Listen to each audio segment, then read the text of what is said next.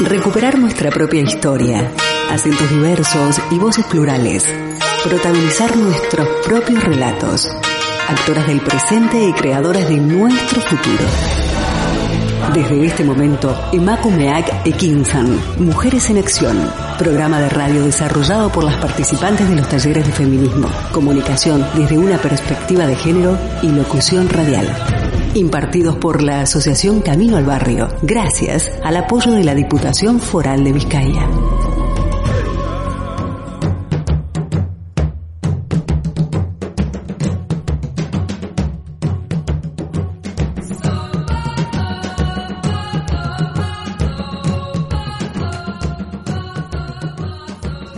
Llegamos al último mes para este año 2021 y desde las instalaciones de candelaradio.fm estamos muy felices de compartir con vosotras nuestro programa Emakumea Kekinsan Mujeres en Acción. Para hoy, miércoles 1 de diciembre, e iniciar con buen pie y mucho entusiasmo. Ubicadas en el distrito de Recalde, Bilbao, con una hermosa y espectacular vista panorámica, transmitimos para vosotras Emacumea Kikinsan Mujeres en Acción. En controles, Miguel Ángel Puentes y en locución de este programa, Matilda Noriega. Listas para en esta hora acercarnos a temas de mucho interés. Proponemos el asalto a la palabra, escuchar, plantear, debatir. Hoy, en Emakumeak Ekinsan, Mujeres en Acción, abordaremos los siguientes temas.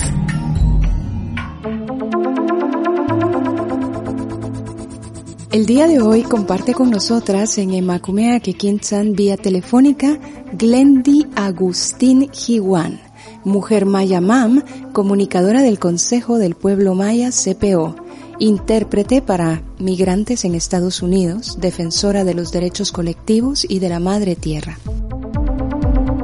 Representante de medios de comunicación en la Comisión Multisectorial por la Defensa del Territorio MAM de Comitancillo San Marcos, Guatemala, con quien tendremos una conversación de interés al respecto de los diferentes temas que involucran al pueblo Maya MAM en su comunidad. Para iniciar, las invitamos a escuchar nuestro primer tema musical a cargo del grupo Sobrevivencia, de música maya contemporánea, rock en idioma mam, español, achi y cachiquel, cuyos integrantes son originarios de San Andrés Ixtahuacán, Huehuetenango, en Guatemala. Esto es Nan Chu.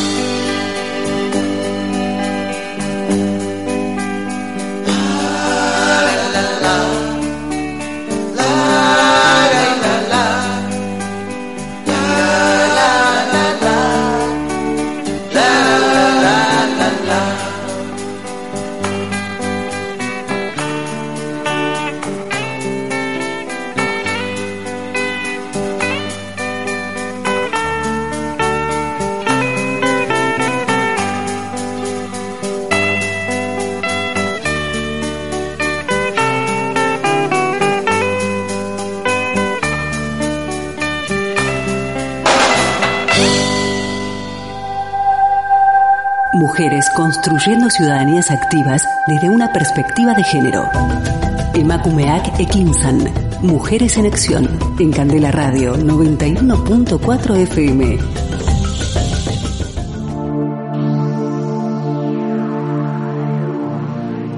Es de esta forma como iniciamos Emacumea Kekinsan Mujeres en Acción para hoy miércoles 1 de diciembre. En esta oportunidad conversamos con Glendy Agustín Jiwan. Ella es una mujer de origen maya, mam, de la aldea Chicajalaj, municipio de Comitancillo, departamento de San Marcos, en Guatemala. Comunicadora del Consejo del Pueblo Maya CPO, intérprete para migrantes en Estados Unidos, profesora de enseñanza media con especialidad en inglés, defensora también de los derechos colectivos y de la madre tierra, representante de medios de comunicación en la Comisión Multisectorial por la Defensa del Territorio MAM de Comitancillo, San Marcos, Guatemala.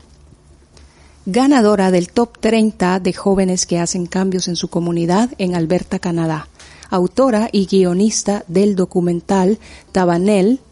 Chihuinclal, presentado en el año 2020 en el Festival Ecopolis en Bruselas, Bélgica. Actriz principal del cortometraje Corre, reportera y presentadora de programas culturales en el canal Cultura Visión. Glendy, te damos la bienvenida, agradecidas de compartir esta tarde en Emacumea Kekinsan Mujeres en Acción.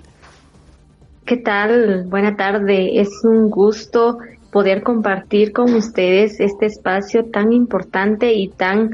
acuerpador para nosotras las mujeres. Es para mí un privilegio poder compartir y alzar la voz desde el territorio ancestral del municipio de Comitancillo, San Marcos, Guatemala. Les mando un abrazo y mil agradecimientos. Un abrazo para ti, el gusto es nuestro. Qué maravilloso tenerte con nosotras hoy en el programa.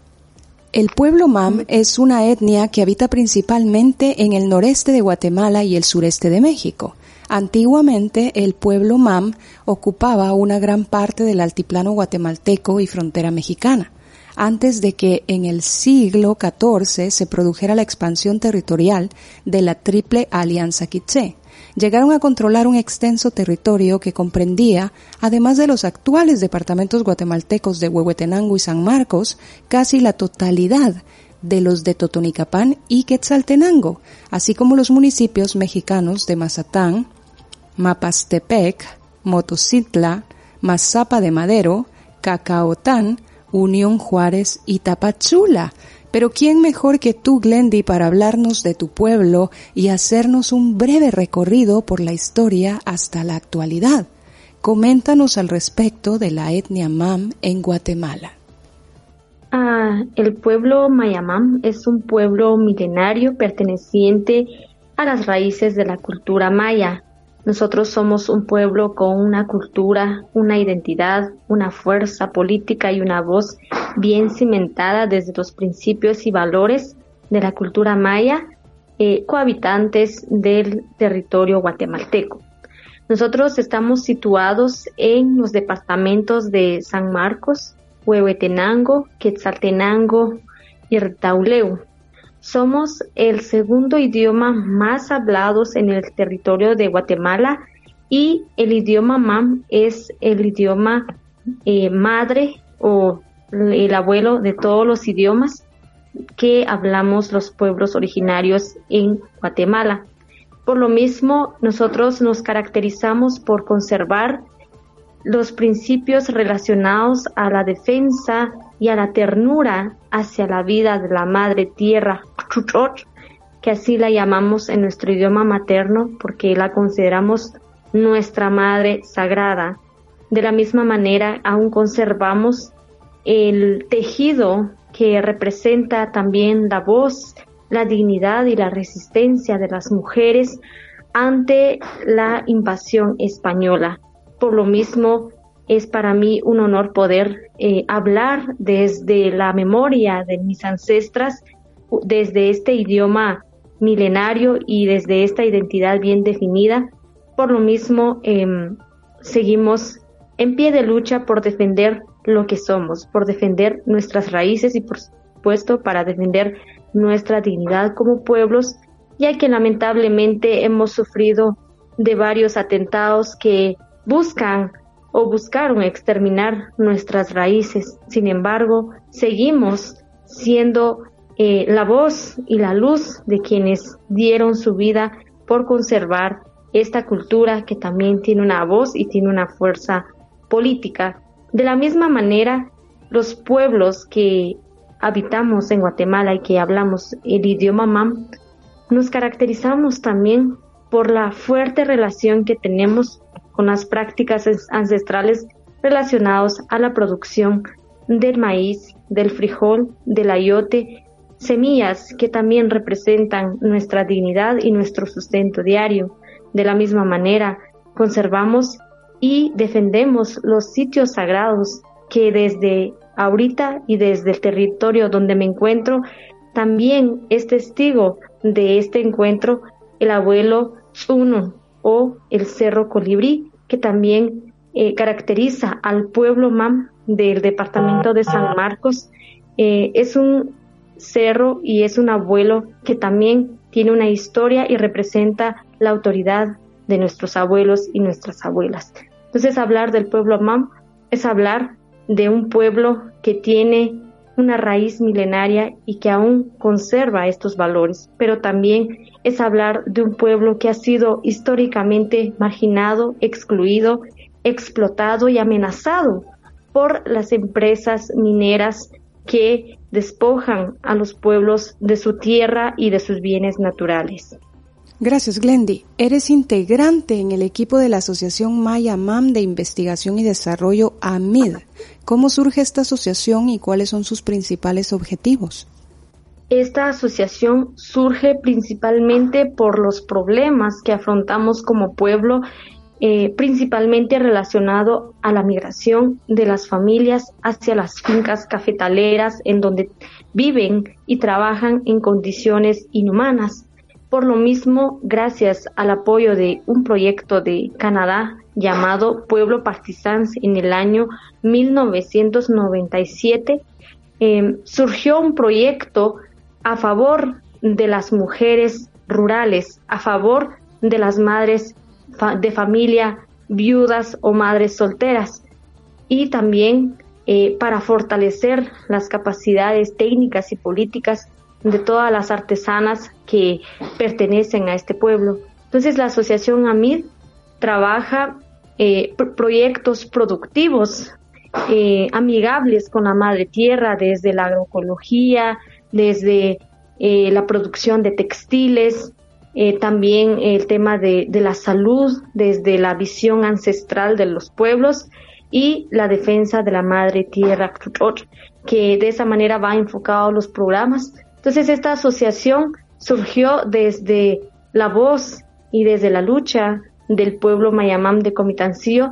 para eh, erradicar uno de los problemas que aqueja a la población, que es la pobreza y la pobreza extrema que ha cobrado vida de inocentes en, en una situación de desnutrición y desnutrición crónica. Es muy triste mencionar que el municipio de Comitancillo encabeza el listado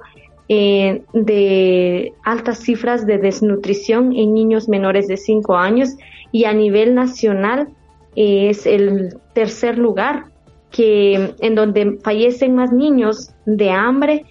de desnutrición y por supuesto con temas relacionados al agua.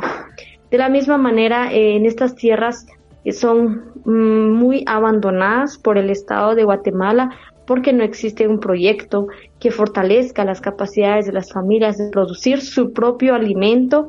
de trabajar su tierra de una manera más integral y por supuesto em, el tema de la participación de las mujeres en los procesos de toma de decisión y en la búsqueda de ese desarrollo integral. Entonces, desde la asociación creemos que el ejercicio del buen vivir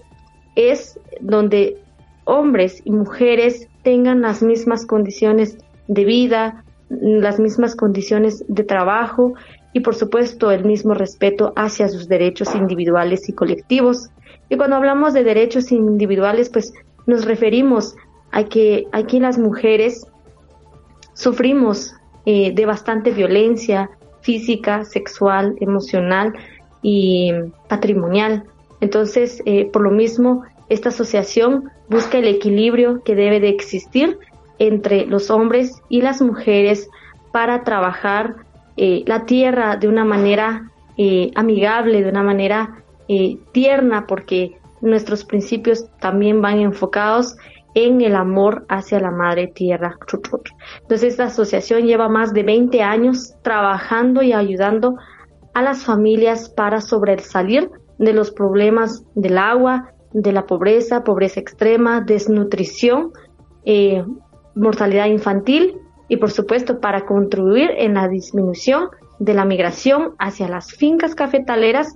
y hacia eh, los países de Norteamérica, en este caso Estados Unidos y Canadá, en donde muchos jóvenes em, migran a cada año y lamentablemente no todos llegan a su destino. Recientemente fuiste comentarista en la presentación del libro Bicentenario sin ruptura colonial del Departamento de Estudios de Posgrado de la Universidad de San Carlos de Guatemala, Centro Universitario de Occidente. ¿Cuál es tu opinión respecto al Bicentenario? El Bicentenario es una farsa para mí. Como perteneciente del pueblo Mayamam, nosotros hemos em, cargado con un montón de problemas relacionados a, a la esclavitud, a la explotación laboral, a las condiciones inhumanas de vida y por supuesto al tema del racismo, la discriminación, el abandono y el despojo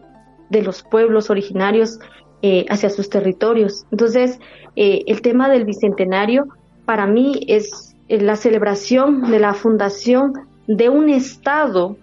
antipueblos, de un Estado que condena a las mujeres, que mata a las mujeres principalmente a las mujeres originarias por el hecho de ser mujeres, mayas y pobres. Entonces este bicentenario es un bicentenario de, risa, de burla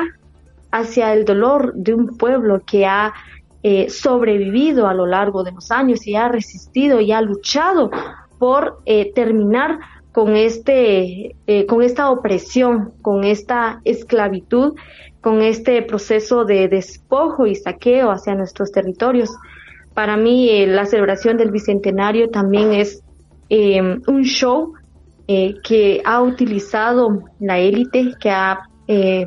controlado y ha tenido el poder económico y político de Guatemala para seguir eh, enterrando nuestras memorias, para seguir enterrando nuestra historia, nuestra dignidad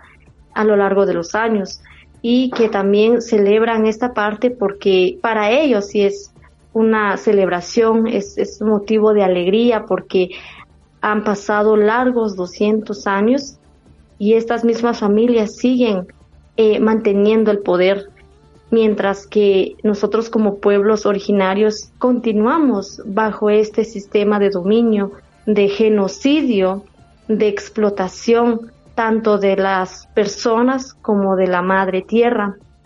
Entonces nosotros como pueblos rechazamos rotundamente la celebración de este bicentenario que representa la fundación de ese Estado colonial, racista, patriarcal, que em, ha tenido en el olvido o ha mantenido en el segundo plano a los pueblos originarios y los ha condicionado a vivir en la pobreza. Los ha condenado a migrar en busca de otras oportunidades en otros países, mientras que aquí la riqueza, las tierras, eh, la producción, los cultivos están eh, controlados por estas familias que lastimosamente son descendientes de esa invasión que em, se instaló en nuestras tierras en los años 1524. Entonces, por lo mismo, eh, es triste hablar sobre esta situación, pero el libro este, Bicentenario sin ruptura colonial em, guarda precisamente las palabras de los maestros y las maestras que han sido formados desde la academia, pero también desde las comunidades eh, para poder escribir el sentir y el pensar de este pueblo sobre esta historia que pues también se nos ha negado porque en la escuela nunca nos han hablado de este bicentenario, nunca nos han hablado de esta historia escondida, pero gracias al apoyo de estos departamentos de investigación, pues nosotros como jóvenes, como activistas, eh, logramos acceder a estos datos tan relevantes y por lo mismo eh, el tema de, la, del bicentenario, pues es un tema eh, de indignación para los pueblos y de éxito y celebración para ese grupo que ha mantenido el poder en nuestro país. Coméntanos qué significa Tabanel Chihuintlal cómo es que decides realizar este documental y cómo es que este se presenta en el Festival Ecópolis en Bruselas, Bélgica. Eh, Anel Chuinclal, traducido al español, es el buen vivir, el buen vivir de los pueblos. Eh, representa la, vida, la historia de, de, los pueblos originarios y su relación con la madre tierra y el padre Cosmos, que así lo consideramos eh, sagrados porque para nosotros todo tiene vida y todo merece respeto.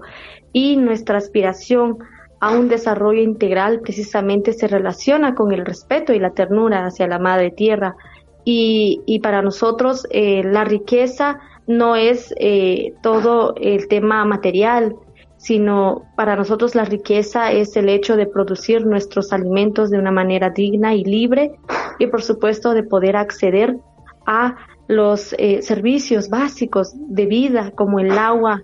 eh, que es un derecho humano eh, principal y que también es violentada este derecho para los pueblos originarios porque existe una mayor población que no tiene acceso al agua. También el tema de la tenencia de las tierras, para la explotación por parte de las empresas eh, transnacionales y para nosotros pues es como fuente de vida. Entonces por lo mismo em, desde pequeña em, me di cuenta que existen muchas injusticias eh, en las comunidades, eh, principalmente también por parte de las autoridades. Entonces desde los 14 años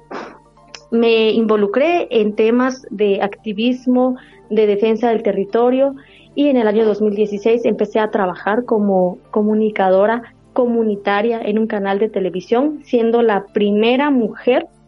en romper ese, esa barrera, esos estereotipos de que las mujeres originarias no podemos ocupar algún puesto en algún medio de comunicación. Entonces, eh, a través de ese proceso y el hecho de encontrarme con otras defensoras, con otros defensores del territorio, eh, a través del equipo de comunicación del Consejo, pues han dado, eh, se han dado cuenta y han visto los materiales que, que he producido y, y, gracias a esos materiales em, el, un, representante de una organización que trabaja aquí en Guatemala que se llama BD, es de Bélgica, es eh, Brotherly Dealing, creo que así, creo que estoy pronunciando mal, pero a través de esta organización que también apoya a las eh, entidades no gubernamentales de Guatemala para defender eh, la vida de la madre tierra y por supuesto los derechos de los defensores y defensoras del territorio. Entonces, por medio de estos materiales que he producido, ellos se dieron cuenta que aquí en el municipio de Comitancillo hay mujeres, hay jóvenes que están luchando también ante el sistema y por lo mismo me pidieron eh, la producción de un documental sobre qué significa para nosotros el buen vivir y cuál es el papel de las comunicadoras para el ejercicio de este buen vivir. Y gracias a esta experiencia, eh, el Festival Ecópolis, que es un festival verde que se realiza en Bélgica principalmente para eh, hacer el llamado para la unión, la alianza por la defensa de la madre tierra, para ir eh, viendo y analizando los problemas relacionados al cambio climático. Entonces, el Chuenclal, más allá de un documental, es lo que nosotros aspiramos como pueblo, ya que este buen vivir pues se ha visto eh, destruido a lo largo de los años porque aquí en mi municipio lo que abunda es la eh, contaminación ambiental, es eh, cerca de mi territorio acaba de retirarse una empresa minera de Canadá que estuvo operando por más de 16 años y gastaban miles y miles de litros de agua. Y gracias a este proyecto los municipios que estamos cercanos a, a, este municipio donde se hizo la explotación minera pues sufrimos ahorita de sequía sufrimos em, eh, dificultades al, al, producir nuestros alimentos y también eh, estamos viendo los efectos del cambio climático en nuestras comunidades. Ha sido educadora voluntaria en Mayalán en el año 2013. ¿Puedes ampliarnos un poco más de información respecto de qué es Mayalán y en qué consiste y qué abarca? Mm, Mayalán en su momento eh, fue una organización para eh, formar eh, jóvenes y para mm, fortalecer las capacidades y habilidades de, jóvenes de los pueblos originarios, en este caso del pueblo Mayamam, del pueblo Maya Quiché, Maya Cachiquel, para que mm, pudieran ser como voceros para otros jóvenes que no tienen la oportunidad ni siquiera de asistir a la escuela, de mm, asistir a procesos de formación en la cabecera departamental, en Quetzaltenango, en la ciudad capital. Entonces, eh, mi voluntariado consistió en asistir a procesos de formación relacionado a temas de defensa del territorio, defensa de los derechos de las mujeres originarias, eh, temas relacionados a la juventud como el alcoholismo, la drogadicción, la violencia sexual, eh, la educación sexual, eh, temas también relacionados a la contaminación ambiental, a, temas de emprendimiento. Entonces, gracias a este, a esta formación que recibí en el año 2013 y en ese entonces yo tenía 14 em, años, em, logré formar a otros jóvenes, logramos crear una red de formación en las comunidades, en los institutos educativos eh, del nivel medio, es decir, de jóvenes de 12 años a 16 años, em, formando, formándolos en temas de, de, violencia sexual, de, eh, alcoholismo, drogadicción, todos los temas que ya mencioné. Entonces, eh, en ese momento em, yo adquirí muchos conocimientos, eh, fue una experiencia muy importante para mi vida porque en la escuela donde yo estuve en el nivel primario, yo tuve fuertes dificultades al momento de, aprender porque mi, mi, idioma materno es el idioma mam y el idioma español es como una segunda lengua para nosotros y casi todos los contenidos vienen en idioma español, entonces eh, fue una dificultad y fue un reto para mí, al igual que para muchos jóvenes y, muchas compañeras abandonaron la escuela precisamente porque no se sentían a gusto o la educación no era pertinente y creo que sigue siendo el mismo problema ahora. Entonces, eh, Mayalán me permitió conocer eh, mi sexualidad, me permitió conocer eh, problemas que, que, se relacionan a, esa etapa de, de, la juventud. Y, y, gracias a esa formación pues también pude em, compartir los conocimientos, las experiencias con otras jóvenes, principalmente mujeres, porque los demás compañeros también tuvieron su espacio con, con jóvenes pero en mi caso fue más con, con señoritas, porque em, sigo viviendo en una comunidad y es tan triste que hasta la, hasta la fecha seguimos enfrentando los mismos problemas de acoso, de violencia física, violencia sexual y violencia emocional. Entonces, eh, Mayalán fue la primera puerta que se me abrió para mi formación y para fortalecer mi convicción de lucha por defender a las niñas y a las mujeres eh, originarias y por supuesto a la madre tierra Tutocho. Gracias Glendy. Concluimos así nuestro primer bloque de entrevista para la edición de hoy en Emakumea Kikinsan, Mujeres en Acción. Al volver de nuestro segundo tema musical continuaremos con nuestra interesante charla desde la cabina de Candela Radio.fm con Glendy Agustín Jiwan. Esta canción es interpretada por Lila Downs y Sara Kuruchich y lleva por nombre Pueblos. Tata Julieta, Kanana Kutsu, Kajuchar Nanae Cheri.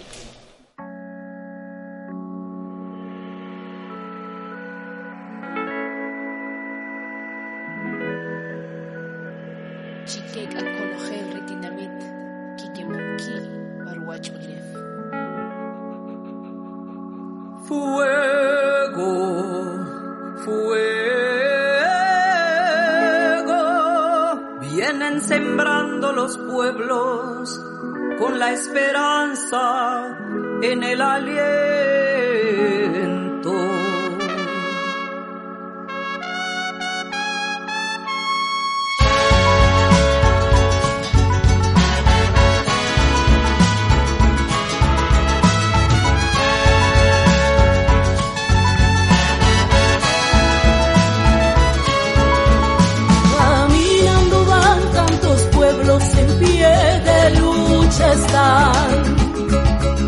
Van por los caminos con su corazón retumbando.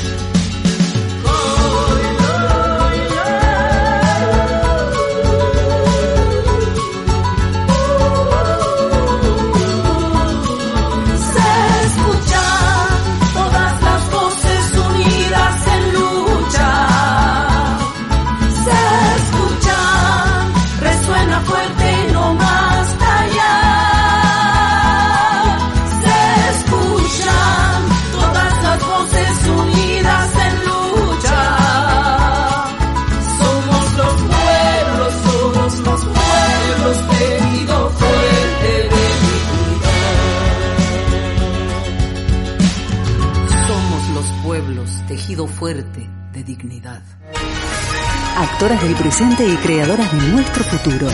Estás escuchando Emakumeak Ekinsan, Mujeres en Acción.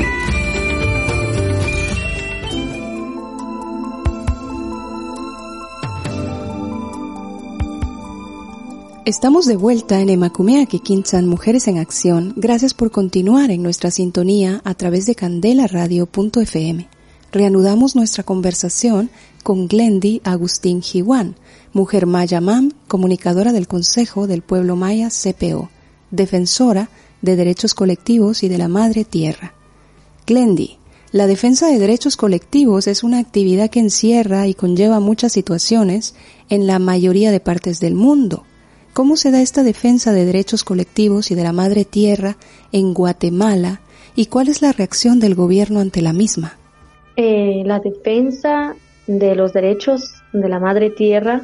es, son acciones históricas que no se han dado hasta ahora, sino ha sido un, proceso, un camino largo que mm, han construido nuestras ancestras y nuestros ancestros. Ya que desde la historia podemos eh, concretar que actualmente nosotros estamos enfrentando el cuarto despojo y saqueo de nuestras tierras, porque desde la historia, pues nuestros abuelos se enfrentaron con la invasión em,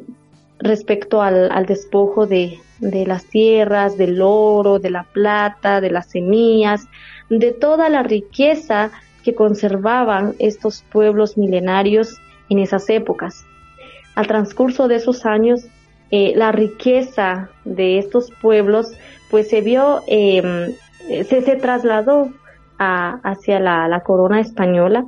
y eso em, condenó a los pueblos a vivir eh, bajo la explotación, la esclavitud, a enfrentarse con eh, enfermedades nunca antes vistas en los territorios, Em, el tema de las mujeres, también cómo surgieron otras generaciones, como la generación de, de, los criollos, que son como básicamente el, producto de, de, esas violaciones y de esos atentados contra las mujeres de, los pueblos que cohabitaban y siguen cohabitando en Guatemala. Entonces, a lo, a lo largo de la historia también podemos escuchar desde la voz de los historiadores de que eh, el segundo despojo pues se vio precisamente en la concentración del poder por parte de estas élites y que aún continuaron explotando y esclavizando a los pueblos. Y por lo mismo, eh, estos datos pues dan respuesta a las condiciones en donde nosotros seguimos como pueblos originarios. La mayor parte de los pueblos Estamos ubicados en las tierras altas, en el altiplano de Guatemala, en donde la producción es, muy difícil respecto a la producción de, maíz, de frijol, de cacao, de, de, todas las semillas que, históricamente hemos producido como pueblos. Entonces, eh, el, tercer despojo pues se dio cuando eh, el pueblo tuvo esa como esa rebelión de poder terminar con este sistema de opresión y que lamentablemente pues ha cobrado muchas vidas también. Y quiero dedicar este espacio, este diálogo a la memoria, a la dignidad, a la vida de todos mis abuelos y abuelas quienes fallecieron luchando, trabajando y organizándose para defender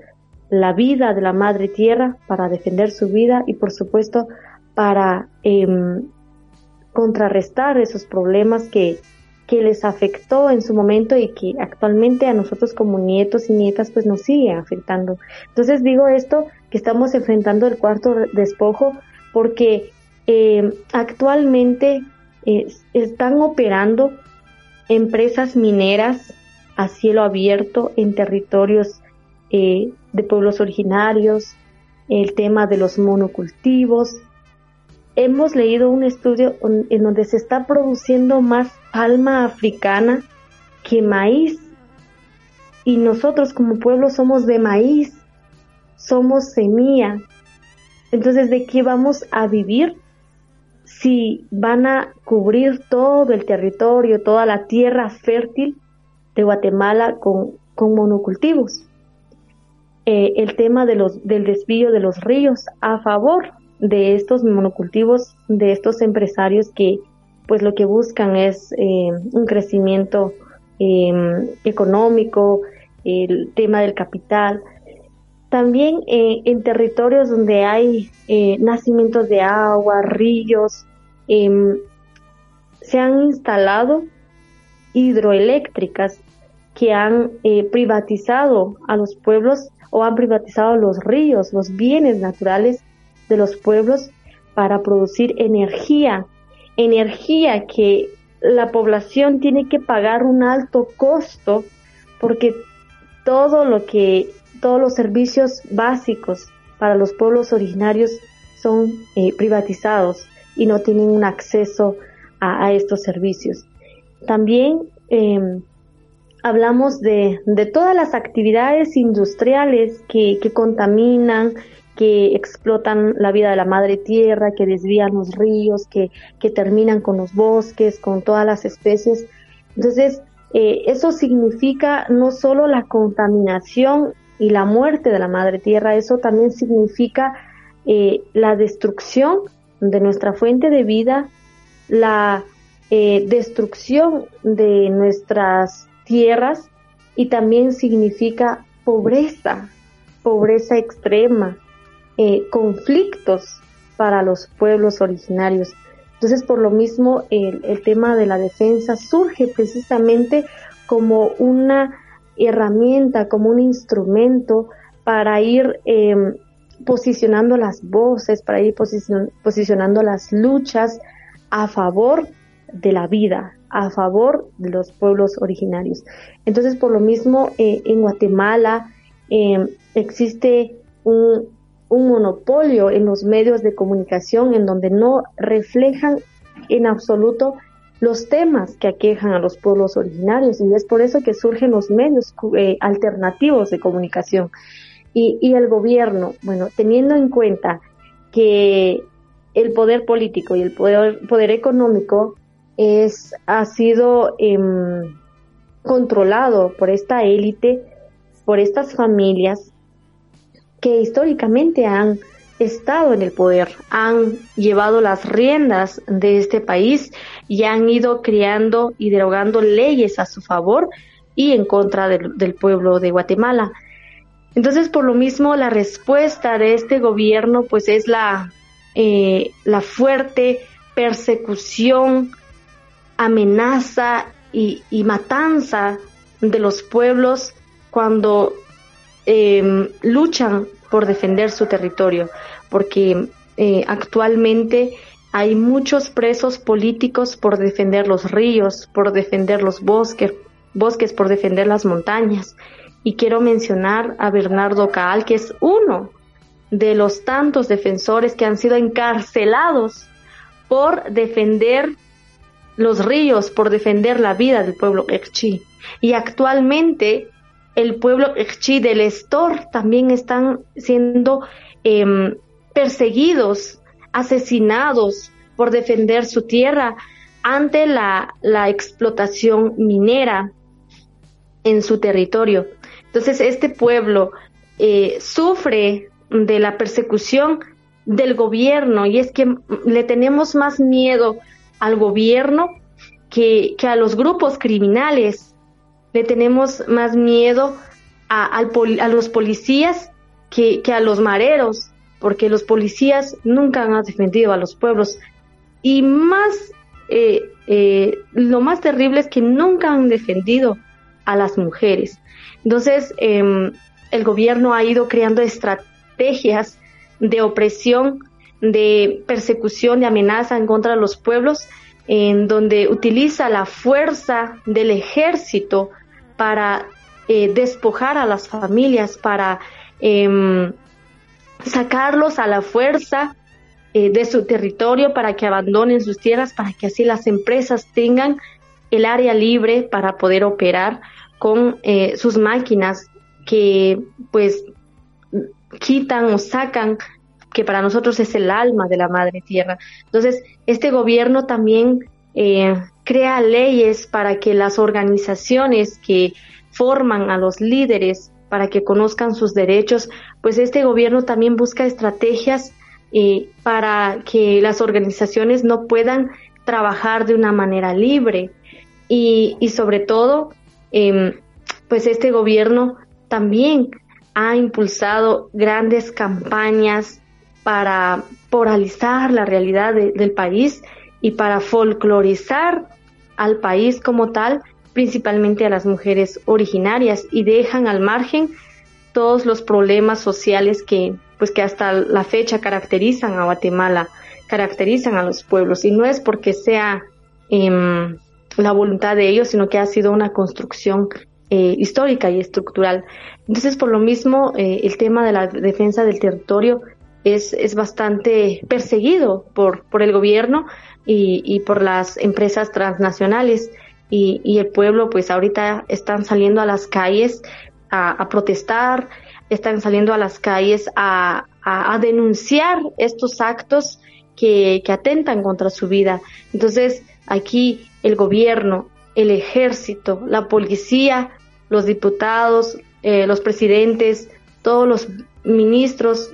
todos los funcionarios son antipueblos. Eres intérprete para la red jesuita con migrantes en el Ministerio de Relaciones Exteriores para la repatri repatriación de los cuerpos de guatemaltecos masacrados en Camargo, Tamaulipas, México. ¿Qué sucede ahora mismo en territorio mexicano con los migrantes, no solo guatemaltecos, sino también centroamericanos? Es tan triste e indignante que la juventud de los pueblos originarios de Guatemala se vean tan condicionados y obligados a abandonar sus tierras por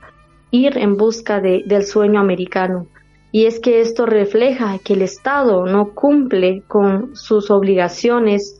en donde debe de garantizar la vida, la salud, la alimentación, eh, la educación, la seguridad de la población. Es decir, nosotros estamos totalmente abandonados. Entonces, eh, a cada año migran miles y miles de guatemaltecos, salvadoreños, hondureños, hacia el triángulo, eh, hacia los países de, del norte, eh, cruzando la frontera de Guatemala, México y Estados Unidos. Entonces el pasado 22 de enero eh, salió una noticia tan trágica para mi municipio, en este caso eh, del municipio de Comitancillo de San Marcos, en donde habían encontrado en eh, los cuerpos de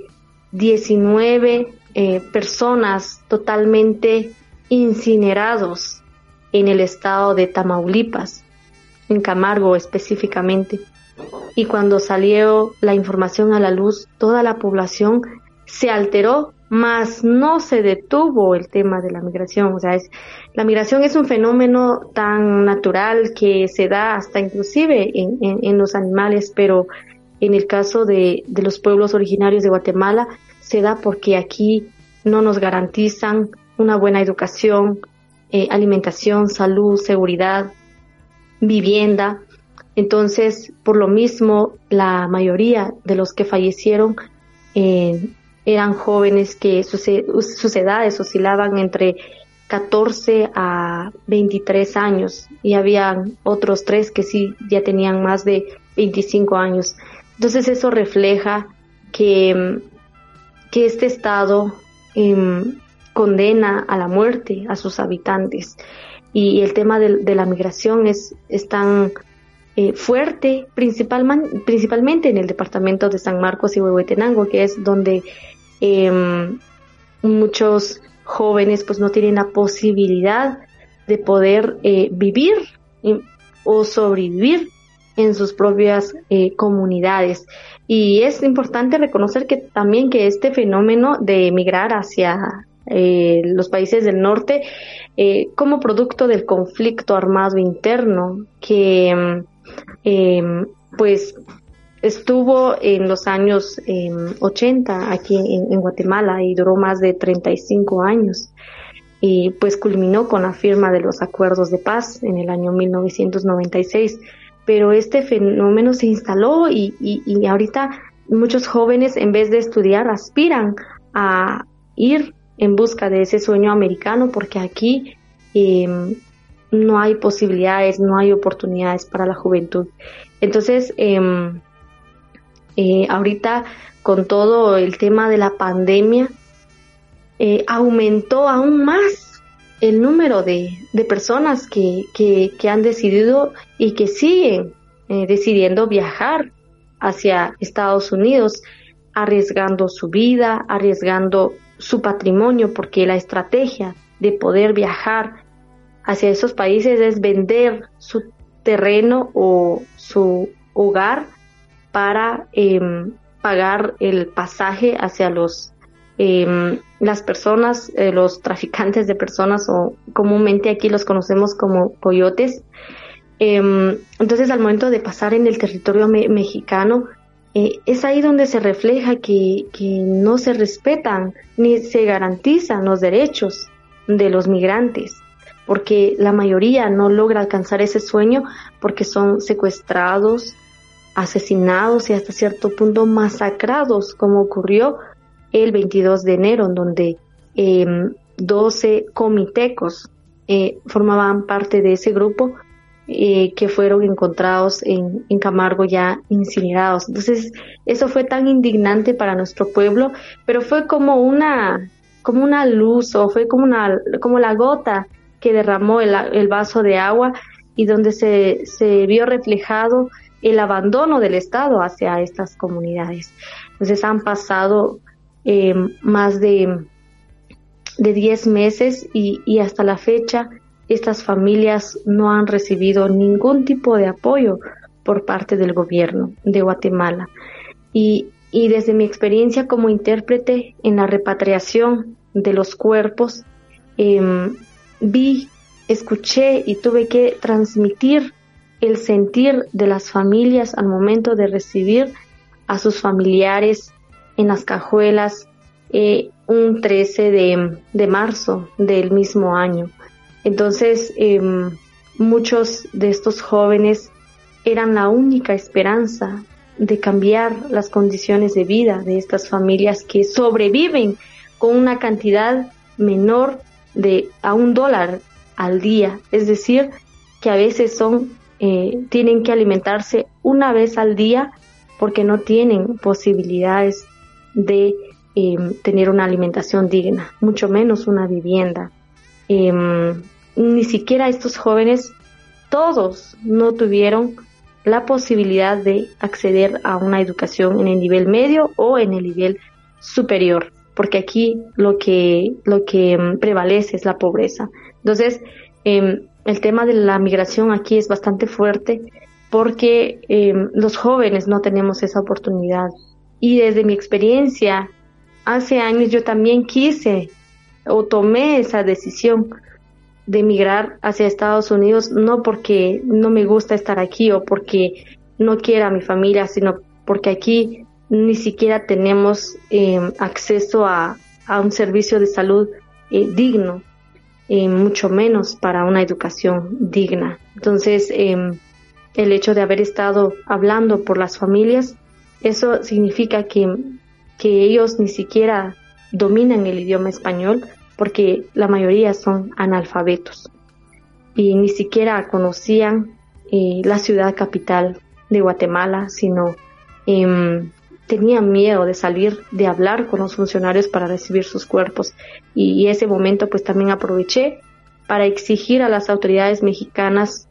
el cumplimiento de sus obligaciones con las familias de las víctimas, es decir, todo el tema de la repatriación digna, el resarcimiento y la justicia por la vida de nuestros compatriotas. Hablamos de la repatriación de cuerpos de guatemaltecos masacrados y nos preguntamos, ¿masacrados por qué y por quién? Em, hasta la fecha sigue siendo em, un caso muy triste para las familias porque ni siquiera han tenido una respuesta por parte de las autoridades mexicanas del por qué y quiénes asesinaron y masacraron a estos eh, a estas personas. Pero hasta la fecha, eh, lo que han rendido o lo, el informe que han rendido las autoridades es que hay em, en su momento habían 12 policías estatales detenidos como principales sospechosos de haber asesinado a estas 19 personas. Pero hasta la fecha las familias siguen esperando para esclarecer el caso, qué ocurrió exactamente en ese momento. Por supuesto que han habido eh, fugas de información eh, sobre algunos, algunas hipótesis, de algunas probabilidades de, qué fue lo que ocurrió con estas, eh, con estos familiares. Pero por medio de las evidencias que las familias tienen acá, es que ahorita en, en, México es muy difícil cruzar la frontera porque los grupos criminales han mantenido controlado y siguen controlando los territorios que, que colindan con el territorio de Estados Unidos, en donde cobran una cantidad para poder pasar a, o para poder cruzar la frontera. Entonces, por lo mismo, eh, por una parte está el Estado de Guatemala que no garantiza los derechos básicos de la población, pero por otro lado está el Estado de México que no garantiza eh, los derechos de los migrantes. Y, y, el, fallecimiento o la masacre de estas personas, pues solo fue eh, un ejemplo de que a lo largo de la historia han habido muchos desaparecidos, muchas personas masacradas y, no solo es el caso de Camargo. Recientemente en el, en el mes de agosto, otro grupo de migrantes de Comitancillo sufrieron otro ataque armado por parte de las mismas autoridades mexicanas, es decir, de la policía o del ejército de México, que es lo que han expresado los, las víctimas en su testimonio. Entonces, eso nos deja la inquietud. ¿Por qué las mismas autoridades mexicanas están acabando con la vida y con los sueños de los migrantes guatemaltecos, salvadoreños, hondureños y de otros países? Esa pregunta también la seguimos eh, teniendo nosotros como comitecos que seguimos de luto porque ni siquiera ha cumplido, se ha cumplido un año del fallecimiento de ellos y, precisamente el 22 de enero em, vamos a, a estrenar un cortometraje en honor a la memoria de estas víctimas que hasta ahora seguimos llorando. Gracias, Glendy. Anteriormente conversábamos respecto de los presos políticos. ¿Podrías ampliarnos información al respecto? en Guatemala, mm, el hecho de defender la vida y el territorio es un crimen porque mm, las leyes están eh, creadas para privilegiar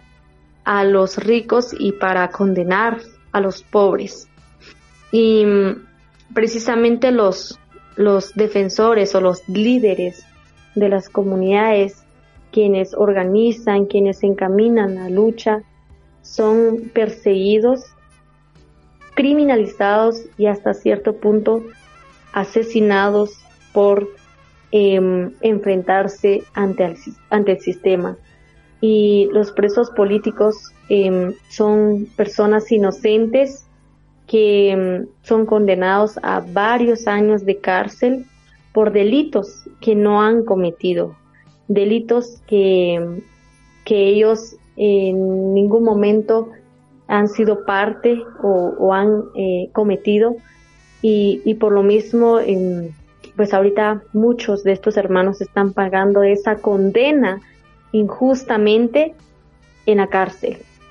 Y yo les mencionaba a Bernardo Caal, que es un preso político que lleva más de cinco años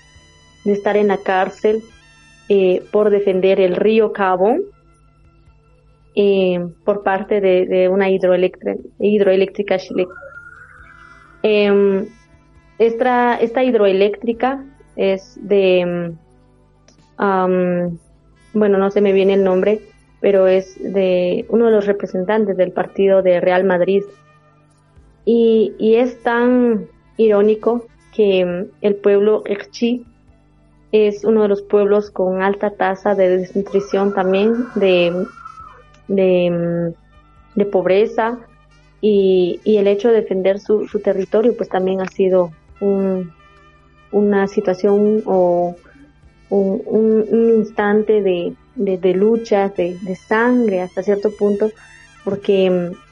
a lo largo de estos años muchas personas o muchos líderes han sido secuestrados y asesinados. Y, y también quiero mencionar a, a, a dos compañeras comunicadoras. Eh, yo también soy comunicadora y, y también no, eh, no me salvo de ser eh, víctima de persecución, criminalización también. Por lo mismo, eh, siempre hemos utilizado la comunicación alternativa para denunciar la violación de estos derechos. Y mm, dos hermanas, Maya Chiche, de una radio comunitaria de Totonicapán, fueron eh, detenidas con mucha violencia por el hecho de, de, ejercer la comunicación alternativa desde, desde sus idiomas mayas. Y el delito era por eh, trabajar en una radio pirata. Aquí consideran radio pirata a los medios de eh, medios alternativos de comunicación o radios comunitarios. Y ellos, fue, ellas fueron eh, al principio encarceladas, pero gracias a, al apoyo de, de, muchos consejos, en este caso del Consejo del Pueblo Maya, quienes han dado seguimiento a, al tema de, de, los eh, presos políticos, es que ellas salieron eh, libres, pero tuvieron que pagar una cantidad de 35 mil quetzales de multa y fueron eh, sentenciadas también para no ejercer más su labor en las radios comunitarias. Y es así como puedo ir enumerando a Anastasia Mejía, a, a muchos defensores de los pueblos, de, de los territorios que, que actualmente están recibiendo o están pagando una condena por delitos que no han cometido, sino que su único delito es defender la vida. Entonces, por lo mismo, hemos eh, trabajado campañas, está vigente todavía la campaña de no es un crimen, porque defender los ríos no es un crimen, hacer comunicación comunitaria no es un crimen, defender y rescatar los bienes o los patrimonios culturales de los pueblos eh, ante el Estado tampoco es un crimen y, y, también hay casos que se han dado de esa manera. Entonces, eh, por lo mismo, eh, quiero también pues aprovechar este espacio para, para denunciar estas injusticias, para condenar a, a estos grupos que pues que buscan exterminar a los pueblos por medio del, del despojo de sus territorios. Glendy, nos permitimos hacer nuestra última pregunta. ¿A qué crees que se debe la invisibilización de las atrocidades que suceden en Guatemala ante países extranjeros? ¿Por qué Guatemala es un país que se pierde en el mapa latinoamericano y la violencia que allí se vive continúa siendo considerada inexistente? Eh, todo ha sido una, una construcción histórica y estructural por parte de, esta élite que mm, pues sigue instalada en, nuestras tierras, en el país de Guatemala. Y sí, el hecho de invisibilizar la realidad de, los pueblos ante el ojo internacional es una de las estrategias también del gobierno y de las empresas aliadas al gobierno para eh, esconder todo este sistema de, opresión, de despojo, de pobreza, de muerte de los pueblos originarios. Es que los medios corporativos de comunicación nunca han hablado y nunca van a hablar sobre estos temas. Al contrario, tergiversan la información y dan a conocer que Guatemala es un país rico en cultura, en folclore, y es que es tan triste que a nosotras las mujeres originarias nos adoran, nos respetan en los museos, en las fotografías, pero en la vida real somos condenadas a morir de pobreza, de sed y, de violencia. Entonces también eh, Guatemala utiliza la, comunicación como una estrategia para polarizar la información, para, para em, esconder toda esta realidad que vivimos como pueblos y, para que otros países y otras entidades pues no puedan intervenir para apoyar a los pueblos en contra de, todo este proceso. Y, un claro ejemplo es eh, el tema de las manifestaciones que cuando un pueblo se levanta y se rebelan y, defienden su territorio, los medios de comunicación eh, amarillistas que están a favor del gobierno eh, dan a conocer estas luchas como actos de terrorismo, que los pueblos somos violentos, que los pueblos somos ah, como antidesarrollo, que los pueblos estamos en contra de, ese desarrollo em, económico de Guatemala. Pero no es así. Nosotros em, como pueblos luchamos cada día en contra del Estado, en vez de que el Estado garantice nuestros derechos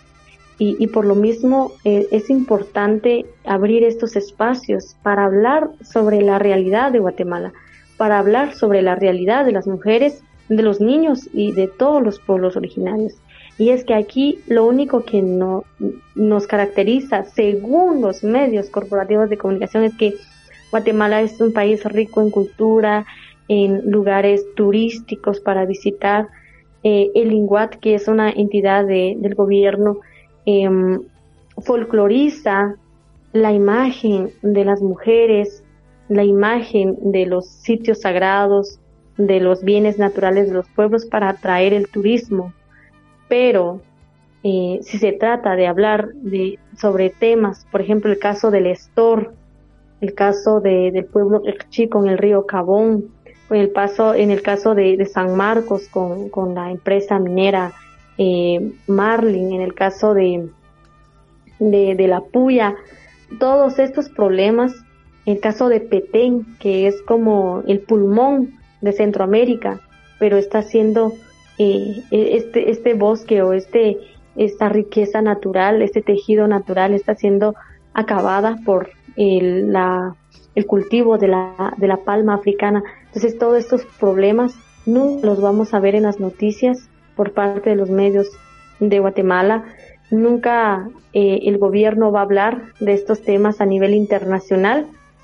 porque em, no les conviene. Eso podría afectarles en su juego. Entonces, por lo mismo, em, es importante hablar y denunciar estos actos eh, precisamente eh, en alianzas, por ejemplo, alianzas con otros países, con otras expresiones de lucha que de pueblos que, que siguen enfrentando las mismas problemáticas, que siguen siendo eh, como eh, elementos o, mejor dicho, objetos de explotación. Entonces, em, nunca vamos a ver una nota sobre Guatemala por parte de esos medios, por lo mismo que, que no, no les conviene dar a conocer todo este sistema que, que nos oprime, toda esta realidad que nosotras como mujeres originarias enfrentamos cada día. Glendy, queremos agradecer tu tiempo para compartir con nosotras en esta entrevista, a la vez agradecer tu aporte para visibilizar la realidad que vive no solamente el pueblo MAM en Guatemala, sino también muchas personas en el país centroamericano. Nos gustaría continuar charlando, sin embargo estamos convencidas en Emacumea que Quinzan que no será la única vez que compartamos un programa contigo. Gracias por habernos acompañado. A ustedes gracias por la oportunidad y por supuesto em, este espacio también es, es tan vital para dar a conocer la voz y la mirada de las mujeres mayamam del pueblo de Guatemala. Gracias a todas por haber estado en sintonía de Candela Radio.fm y nuestro programa Emacumea Quequintzan, Mujeres en Acción. Este y todos nuestros programas también podéis encontrarlos en iVox, Candela Radio FM, Emacumea Quequinchan, Mujeres en Acción. Para dar cierre a nuestro programa, las invitamos a escuchar un tercer tema musical que hemos preparado para ustedes. Esto es Mujer Indígena a cargo de Sara Kuruchich. Hasta la próxima.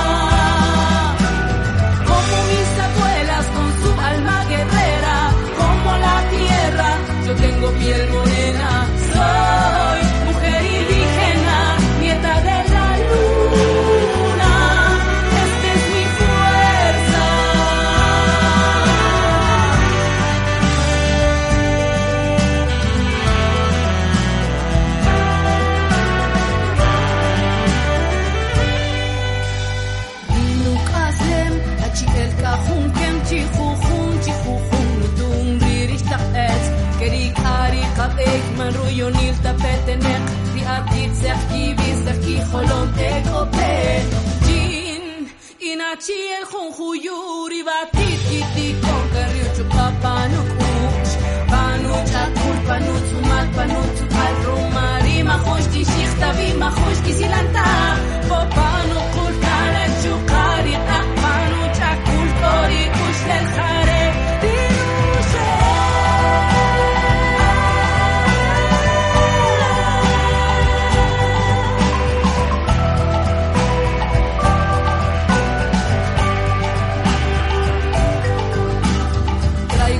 en mis entrañas, la historia de mi abuela, de mi madre, mis hermanas, sin miedo ante el sistema, resistiendo estamos, nos reafirmamos aquí, seguiremos levantándonos con latido fuerte, con latido valiente, con latido de fuego, con digno latido rebelde.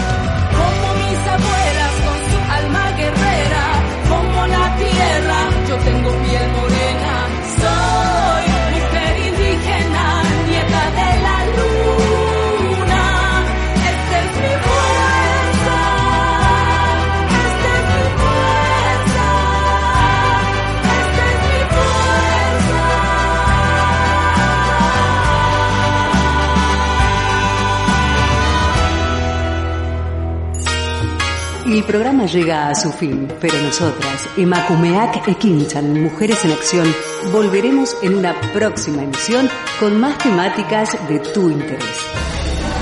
Aquí, en candelaradio.fm.